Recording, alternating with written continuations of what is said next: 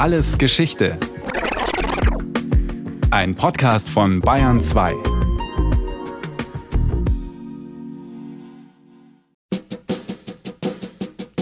on, everybody, clap your hands. Oh, you're looking good. Januar 1962. Ein neuer Sound weht durch West-Berlin und ein neuer Tanzstil. Come on, let's twist again. Die Jugend twistet durch die Clubs. Ein Tanz auf dem Vulkan, wie sich bald herausstellen wird. Die Bürger in Ostberlin haben andere Probleme.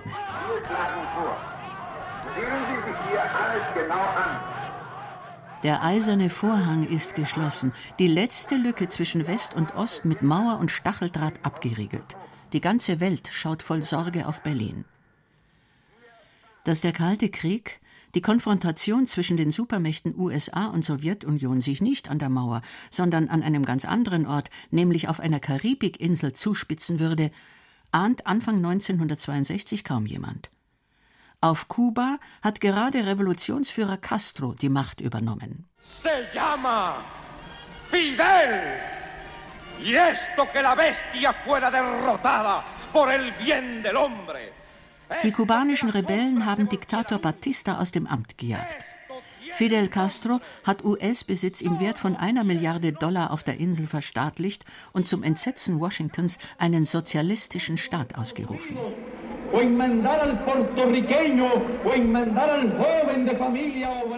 Im Februar 1962 verhängen die USA ein totales Handelsembargo gegen Kuba. Ein Embargo, das bis heute jede eigenständige wirtschaftliche Entwicklung der Insel verhindert und bis heute das kubanische Selbstverständnis prägt, wie man es in Liedern wie diesem von Carlos Puebla hören kann. Qué pena, señor, qué pena, qué bruto por lo que veo. Cuando al criminal bloqueo le ha llamado cuarentena. Unzählige Male versucht der US-Geheimdienst CIA, Fidel Castro zu ermorden, ohne Erfolg. Eine von den USA gesteuerte Invasion Kubas durch eine Truppe von Exilkubanern in der berühmten Schweinebucht scheitert kläglich. Was für Washington besonders peinlich ist, weil am Ende jeder weiß, dass de facto die USA hinter der angeblichen kubanischen Konterrevolution stehen. Revolutionsführer Fidel Castro, ursprünglich ein Feind aller Fremdeinflüsse auf Kuba, wirft sich daraufhin der Sowjetunion in die Arme.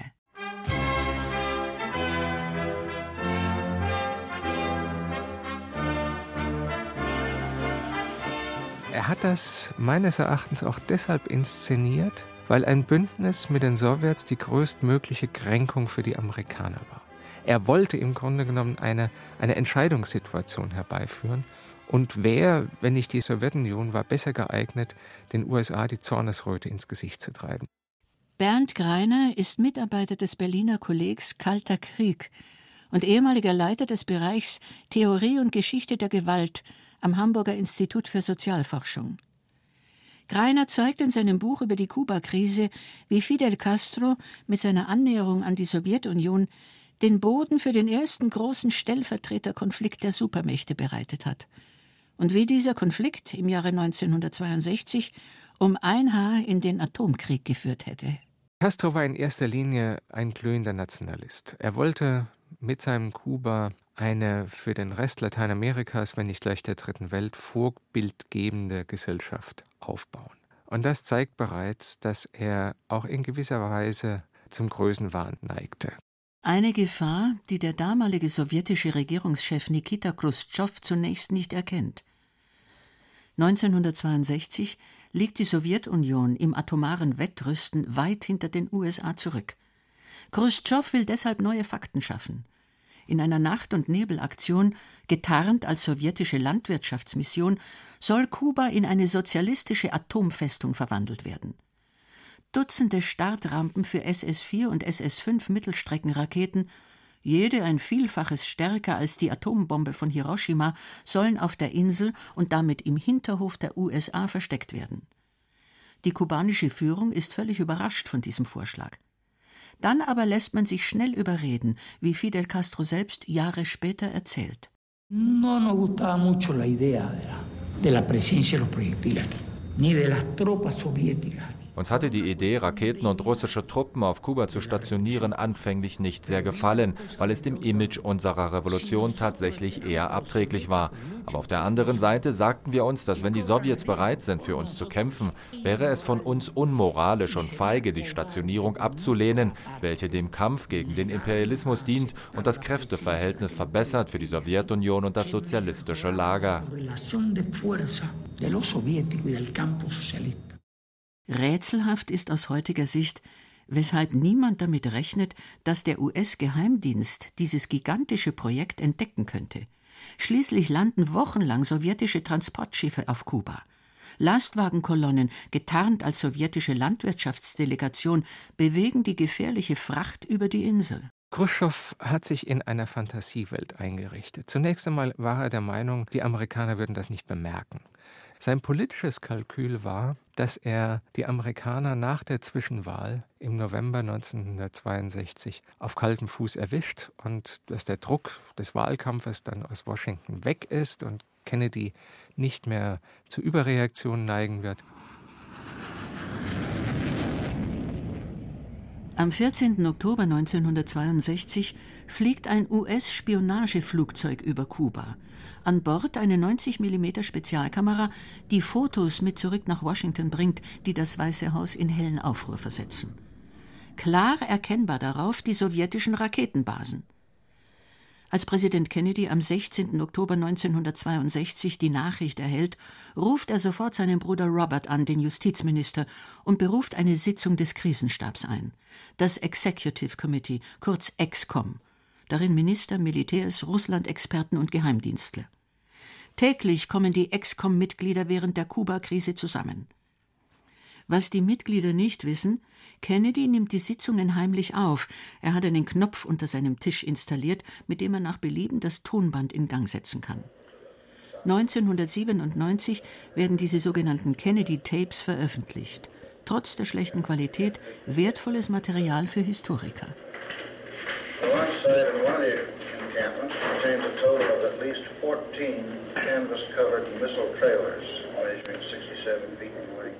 One site in one of the encampments contains a total of at least 14 canvas-covered missile trailers measuring 67 feet in length. nine Aus den Aufzeichnungen der EXCOM-Beratungen weiß man, wie ratlos die US-Regierung der neuen Situation gegenübersteht. Was ist die richtige Reaktion? Soll man die Raketenstellungen zerstören und sofort eine Invasion auf Kuba starten, wie der damalige Stabschef der US Air Force LeMay und eine Gruppe sogenannter Falken es fordern? Auf der anderen Seite formiert sich die Gruppe der sogenannten Tauben, die eine Seeblockade Kubas vorschlagen, damit keine Waffen mehr angeliefert werden können. Sie wollen unbedingt einen Atomkrieg verhindern, dem man damals tatsächlich viel näher ist, als es US-Militärs und Geheimdienste ahnen. Der Historiker Rolf Steininger, langjähriger Leiter des Instituts für Zeitgeschichte an der Universität Innsbruck, listet in seinem umfangreich recherchierten Buch über die Kuba-Krise auf, was die Amerikaner über die Vorgänge auf Kuba alles nicht wussten. 42.000 sowjetische Soldaten befanden sich bereits auf Kuba. Die USA vermuteten nur 6.000 bis 8.000.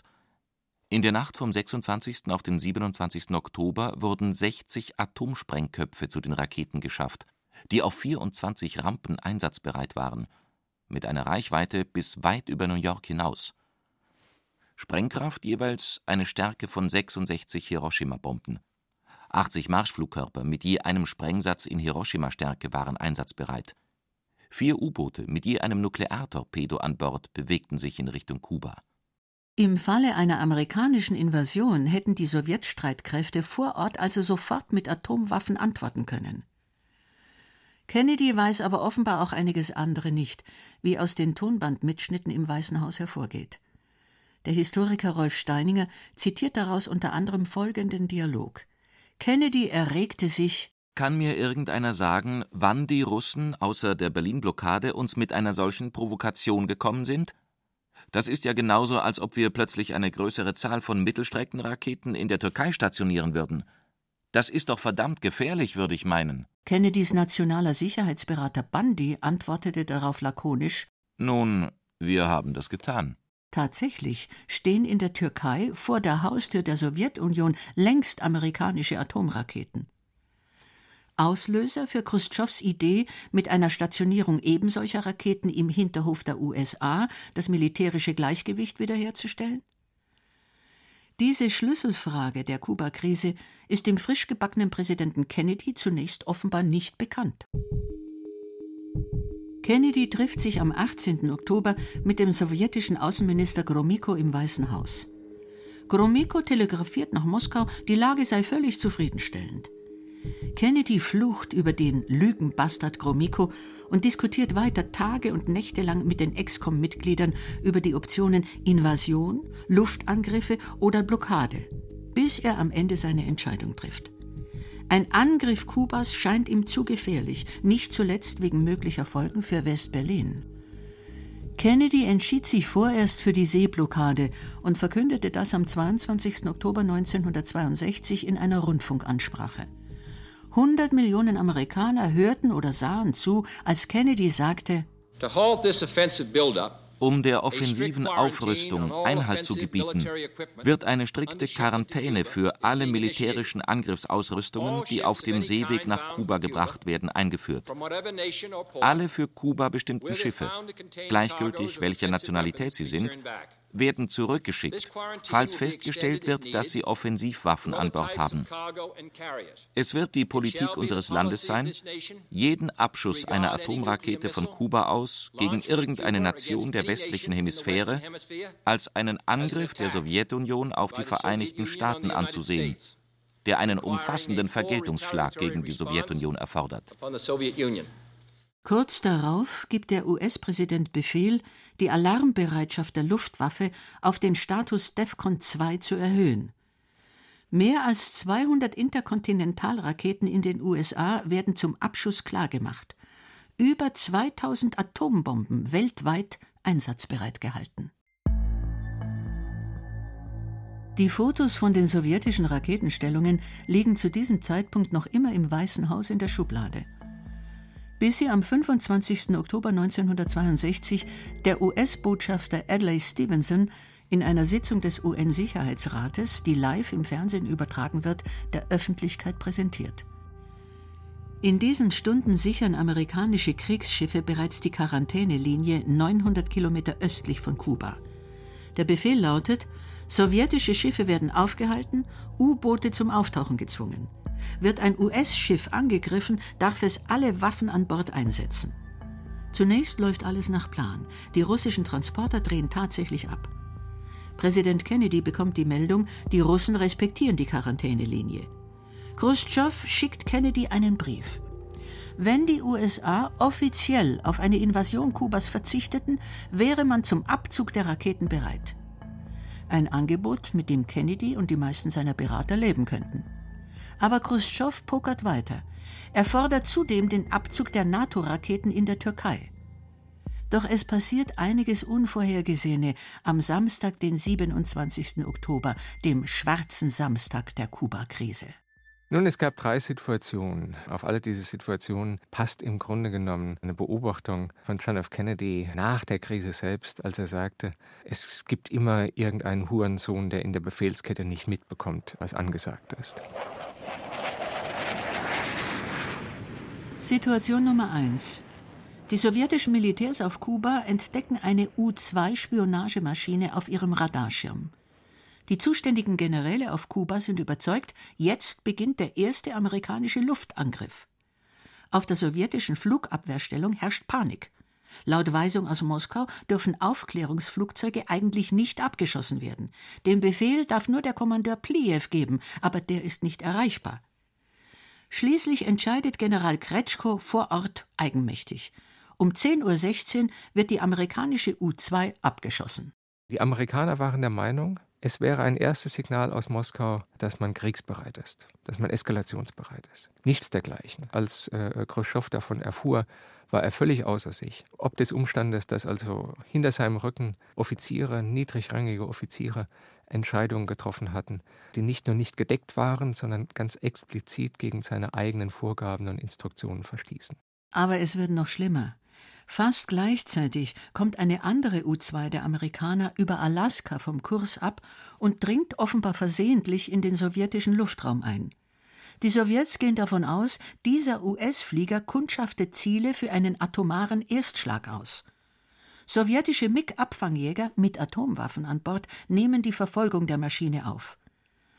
Als US-Verteidigungsminister McNamara von dem Vorfall erfährt, schreit er entsetzt: Das bedeutet Krieg mit Russland. Hier kommt der Zufall zu Hilfe. Mit den letzten Tropfen Benzin kann der U-2-Pilot das Flugzeug zurück in den amerikanischen Luftraum steuern. Die MiGs verfehlen es. Vorfall Nummer drei, ebenfalls am schwarzen Samstag, spielt sich entlang der Quarantänelinie auf hoher See ab. Befehlsgemäß zwingt die amerikanische Marine ein sowjetisches U-Boot zum Auftauchen. Was die Amerikaner nicht wissen, dieses und noch drei andere U-Boote haben atomare Sprengköpfe an Bord. Und die Besatzung hat keinen Funkkontakt nach Moskau. Die Kapitäne von vier U-Booten, die damals in der Nähe von Kuba in der Karibik kreuzten, wussten weder, dass es diese Krise wegen der Raketen gab, noch wussten sie, dass die amerikanische Marine eine Hetzjagd auf sie veranstaltete und sie mit allen Mitteln zum Auftauchen zwingen sollte. Kommandant Valentin Sawicki bereitet den Nukleartorpedo zum Abschuss vor, so lautet seine Einsatzrichtlinie. Aber dann berät er sich noch einmal mit seinen Offizieren. Schließlich widersetzt er sich der Richtlinie und gibt den Befehl nicht. Hat dieser Kommandant mit seinen Offizieren die Welt vor dem Atomkrieg gerettet? Zumindest ist Sawitzkis Entscheidung angesichts der Umstände äußerst bemerkenswert. Ihre Maschinen waren durch einen wochenlangen Einsatz in Mitleidenschaft gezogen. An Bord herrschten Temperaturen von 60 Grad. Eine unmögliche äußere Bedingung, in dieser Situation kühlen Kopf zu bewahren und zu sagen, ich mache jetzt nicht das, was in, in den Büchern steht, sondern ich entziehe mich dieser Situation, ist eine Kaltblütigkeit ohnegleichen. Und hat zumindest eine weitere Eskalation verhindert. Die nächste Gefahr droht in Havanna. Dort verliert Revolutionsführer Castro unter dem Druck der Ereignisse die Nerven.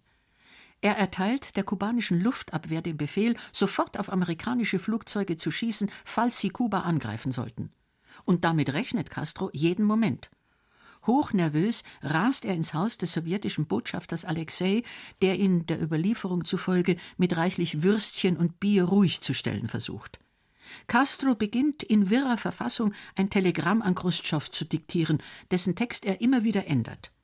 Zum Schluss steht darin, die Sowjetunion könne doch keine Situation akzeptieren, in der die Imperialisten einen atomaren Erstschlag gegen die Sowjetunion durchführten. Es sei die Zeit gekommen, darüber nachzudenken, eine solche Gefahr für immer zu liquidieren, im Sinne der Selbstverteidigung. Auf dem Höhepunkt der Krise hat also Castro selbst einen nuklearen Erstschlag ernsthaft in Erwägung gezogen. Khrushchev war hell entsetzt über diesen Brief. Er hat im kleineren Kreis gesagt, der ist wahnsinnig geworden, der läuft völlig aus dem Ruder. Wir müssen hier auf die Bremse treten. Bremsen wollen jetzt beide Seiten, Moskau und Washington. Aber die Kommunikationswege sind lang. Kennedy und sein Beraterstab schreiben im Eiltempo einen Brief an Khrushchev. Kernaussage Invasionsverzicht gegen Abzug der sowjetischen Raketen ist akzeptiert.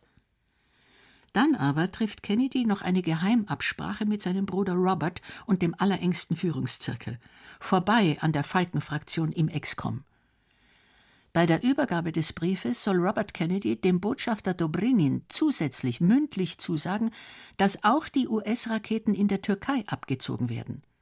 Ein Versprechen, das über zwei Jahrzehnte geheim gehalten wird und nach seinem Bekanntwerden viel Stoff für die Historiker liefert. Es ist lange Zeit behauptet worden, dass die Krise gelöst wurde, weil John F. Kennedy über Mittelsmänner Moskau signalisierte, im Zweifel sind wir auch bereit, unsere Raketen aus der Türkei zurückzuziehen. Wir wissen mittlerweile, dass diese Botschaft für den Entscheidungsprozess in Moskau überhaupt keine Rolle spielte. Khrushchev ist die Sache nämlich längst zu heiß geworden. Ein Nicht-Interventionsversprechen Washingtons hätte ihm Vorlauf genügt. Genauso wie Kennedy will er nur noch zwei Dinge: den Krieg verhindern und sein Gesicht wahren, was am Ende auch gelingt. Am 28. Oktober verkündet Radio Moskau, dass die sowjetische Regierung den Abzug der Raketen auf Kuba angeordnet hat. So nah wie in diesen dramatischen Tagen im Oktober 1962 wird die Welt dem Atomkrieg nie wiederkommen. Als die viel zitierte Wende im Kalten Krieg betrachten Forscher wie Bernd Greiner die Kuba-Krise trotzdem nur bedingt. Es war eine Wende insofern, als nach der Kuba-Krise die beiden Hegemonialmächte nie wieder direkt aufeinander losgegangen sind. Aber auf der anderen Seite war diese Kuba-Krise eine Art Brandbeschleuniger für den Kalten Krieg. Denn jetzt beginnt die Zeit der Stellvertreterkriege, Vietnam, Afghanistan und die Zeit des Rüstungswahnsinns. Die Sowjetunion ist fest entschlossen, mit den USA militärisch gleichzuziehen und rüstet massiv auf. Fidel Castro indes wird durch die Kuba-Krise tatsächlich zum Global Player. Er schickt Truppen in die dritte Welt und hat mit der Sowjetunion einen treuen Verbündeten. Zumindest solange es die Sowjetunion gibt. Nach dem Zusammenbruch der Sowjetunion bleibt den Kubanern nur das Handelsembargo der USA, das bis heute besteht. Die Bevölkerung versinkt immer mehr im Elend. Und Stimmen wie diese hört man nur noch selten.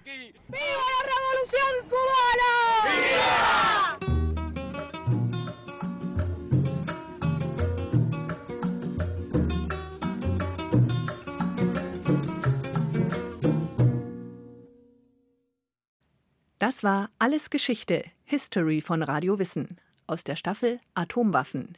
Diesmal mit der Folge Die Kuba-Krise von Sabine Strasser. Gesprochen haben Ilse Neubauer und Johannes Hitzelberger. In der Technik war Christian Schiemöller, Regie Sabine Kienhöfer, Redaktion Brigitte Reimer. Und von uns gibt's natürlich noch viel mehr. Wenn Sie nichts mehr verpassen wollen, abonnieren Sie den Podcast. Alles Geschichte, History von Radio Wissen unter bayern2.de slash allesgeschichte und überall, wo es Podcasts gibt.